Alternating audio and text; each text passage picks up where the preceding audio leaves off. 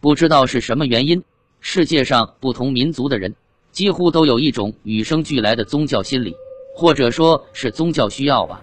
也就是说，虽然我们在表面上被现代科学紧紧包围着，像塑料制品、化学制品、电冰箱、空调器、洗衣机、电脑、汽车、飞机、火车等等，几乎侵入了我们每一个生活空间。但奇怪的是。这些科学的成果仅仅使我们的外表科学化了，而在骨子里，我们依然是宗教的。说到宗教心理，全世界的各民族都不相同，其中中国人的心理更是奇怪。他与全世界各民族不但不同，简直就是背道而驰。永不虔诚的信徒，中国没有国教，这是一个事实。在中国，除了本土宗教以外，世界上许多宗教都曾传入过中国。佛教在汉明帝永平十年，即公元六十七年前后传入中国；伊斯兰教在唐高宗永徽二年，即公元六百五十一年传入中国；基督教在唐太宗贞观年间传入中国；拜火教公元三世纪传入中国；道教是中国的本土宗教，创建于汉安元年，即公元一百四十二年，但发展来发展去，就是没有一种宗教能够形成一统江山的气候。大家几乎都在平行发展，由于在中国人宗教意识的边缘。为什么会这样呢？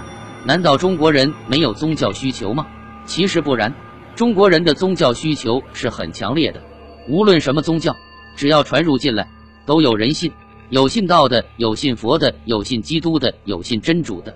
除此而外，中国人更多是民间信仰：山神、土地、精怪、鬼魂、天上的星星。地上的草木，活着的好人，死去的坏人，只要灵验，中国人什么都信。常常是刚刚拜完菩萨，马上又拜老君，在回家的路上，可能还要去一趟土地庙。回到家以后，先在财神关公像前敬一炷香，然后转身又跪倒在祖宗的灵位前，在盲目中信仰，也在盲目中迷失自己。这就是中国人。南朝齐梁时期，有个人叫张荣。临死时一命，左手执《孝经》，老子右手执小品《法华经》。大家知道，《孝经》是儒家的东西，老子是道家的东西，小品《法华经》是佛教的东西。他想告诉人们，我什么都信。中国人什么都信，什么都不信，这也是事实。宋代新昌县有一年发生大旱灾，县衙中有一个主簿，名叫杨元光。这一年，他带着一帮人到白鹤祠祭祀，祈求天降大雨。解除黎民的旱灾，他跪在地上，诚心诚意祈祷了一遍，可天上还是晴空万里，连一丝风也没有。杨元光耐着性子，又十分虔诚地祈祷了一遍，天上依然烈日炎炎，连一丝云彩都没有。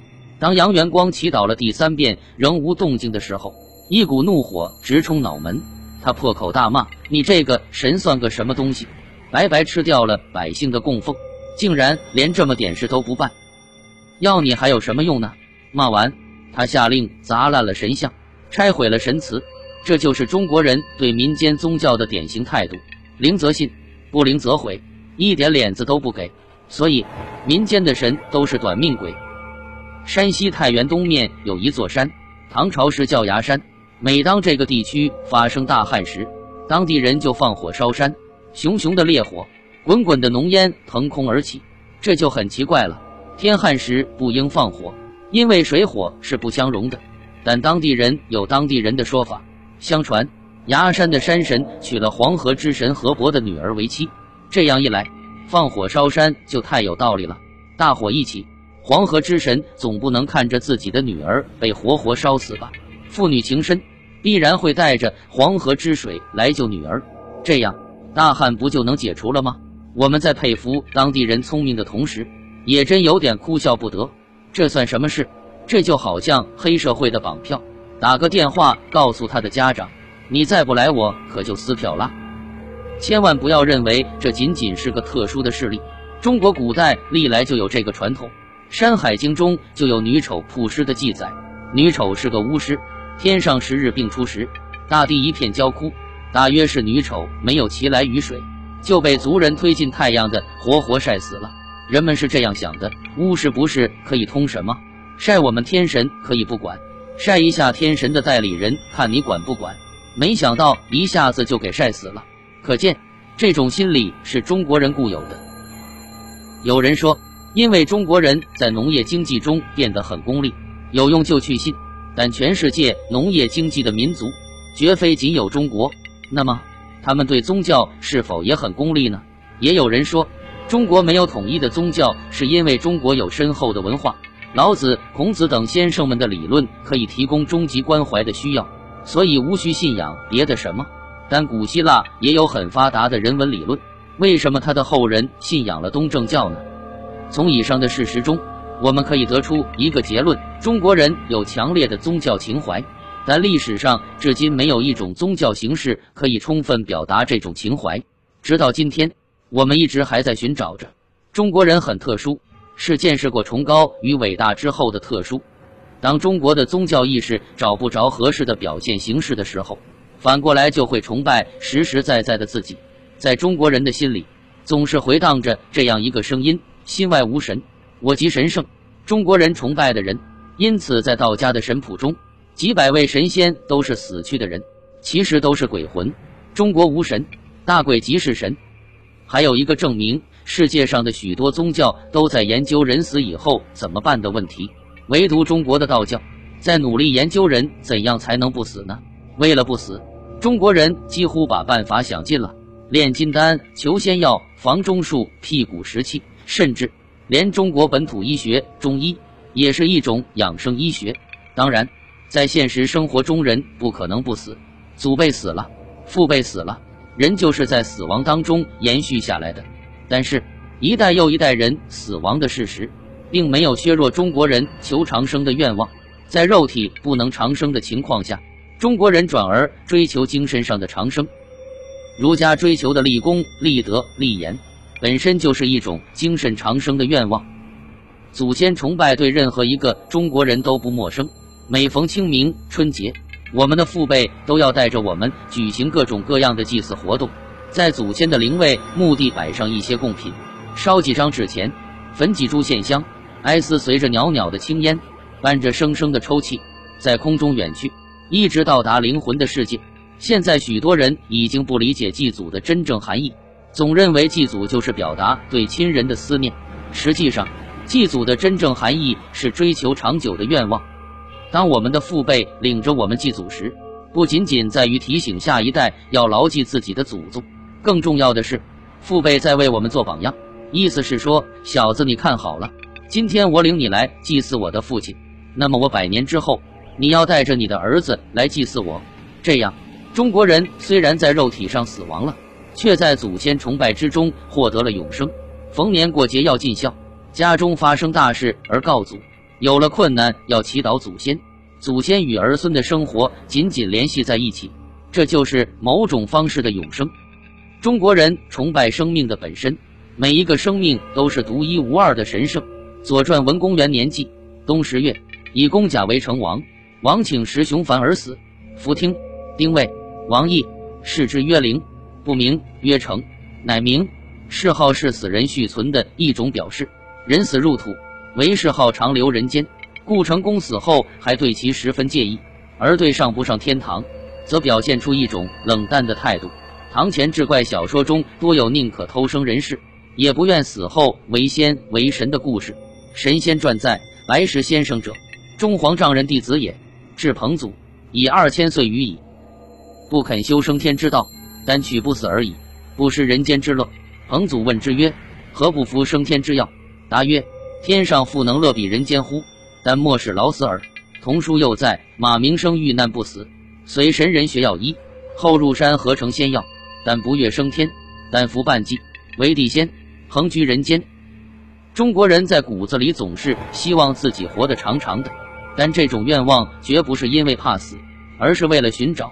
找到那种能够让自己心灵寄托的形式，但中国人究竟想寻找什么呢？中国上述的信仰特点也深深影响着人们的社会心理和行为。虽然许多人批评中国人很奴性，但在骨子里，中国人其实是极端个人主义，极其的独立。他们的思想很难统一。自从汉代独尊儒术以来，统治者很想将人们的思想统一到儒家上来。可是两千多年过去。至今我们还在提倡。为什么呢？正因为始终达不到目的，凡是反复提倡的，心总是极度缺乏的。因为中国人从来都不愿意按某一种统一的标准来塑造自己，那样真的很痛苦。在潜意识里，每个人都希望自己活得自我。在这一点上，老子就比孔子更了解中国人。他反对孔子的统一标准，主张人要见素抱朴的活着。什么这标准那标准，都是扯淡。当年孔子前去拜访老子，老子一见面就说：“孔丘啊，你谈话中提到的这些古代圣贤，都已经死去很久了，恐怕连地下的骨头都腐烂了吧？只剩下这些话还流传于世。聪明的人应该具有适应社会的能力。”如果生逢其时，那就驾车出世；如果生不逢时，就像蓬蒿那样随风飘荡，自由自在。由于上述的宗教心理，中国人在心理上有些很不相同的定式：第一，天生的机会主义者，找不到信仰的大神，造成中国人没有稳固的思想框架。我们一直强调的是顺其自然，而不会墨守成规。十足的机会主义，这种天性，从好的方面讲。就是惊人的创造力。中国社会绵绵五千年不断，恰恰证明中国人在人与社会、人与人方面有惊人的创造力。因为投机的最高境界就是和谐。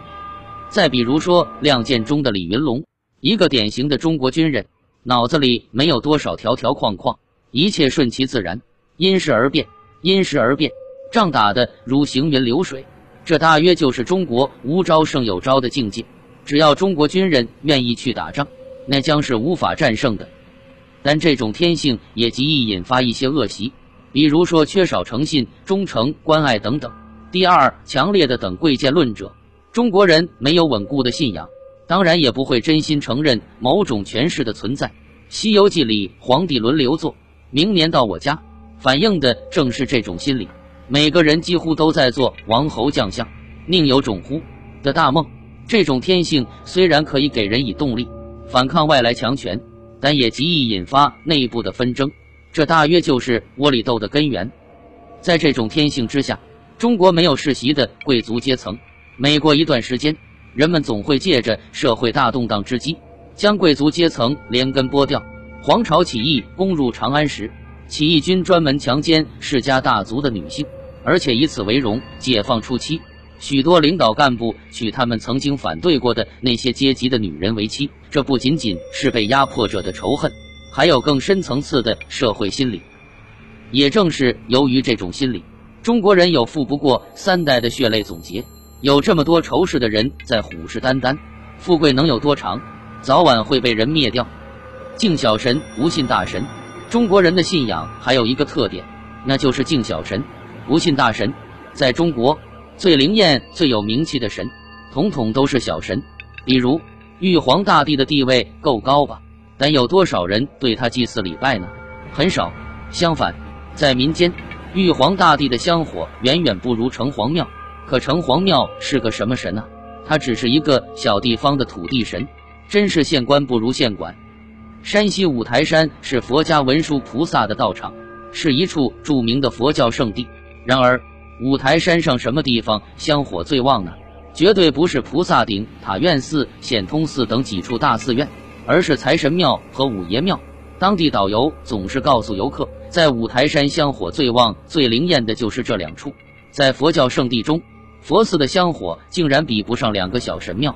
法相庄严的文殊菩萨、三世佛祖竟然没有小神灵验，这就是中国的信仰，信小神而不敬大神。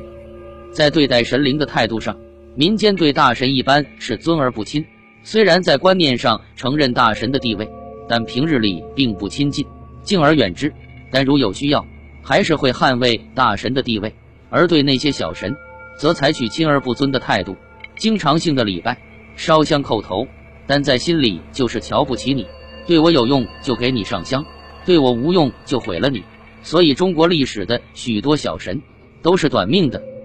此种心理也造成中国人小团体利益至上的习惯。从大的集体看，好像是一盘散沙，但小团体却十分抱团，地域观念极强。这一习性极易形成地方割据。一旦有机会，我极神圣的心理就暴露无遗。再加上小团体利益至上的传统，一呼百应，所以民主对于中国人而言，恐怕短时期是个梦想，否则极易造成动乱。中国封建时代选择了中央集权，而且是层层集权，真是太聪明了，很符合中国人的心理。因为真正统一中国人的不是大集体，而不小团体，但只要团结住小团体，就能维护住大集体，这就是中国政治的奥秘。所以，好了，还是回到宗教的问题上吧。宗教的昌盛，说明人们可以从宗教中找到一些对自己有用的东西。那为什么中国人从过去的所有宗教形式中找不到这种东西呢？反过来说，中国人到底在找什么？换句话说。中国人前宗教意识的对象究竟是什么呢？它为什么如此重要，以致使中国人要生生不息地追寻下来呢？这是历史之谜，也是文化之谜，更是我们心中之谜。解开这个谜团的钥匙，就在中国的远古宗教里。请跟随这条线索来，我们一起去发现隐藏在中国上古宗教神话中一个惊天动地的大秘密。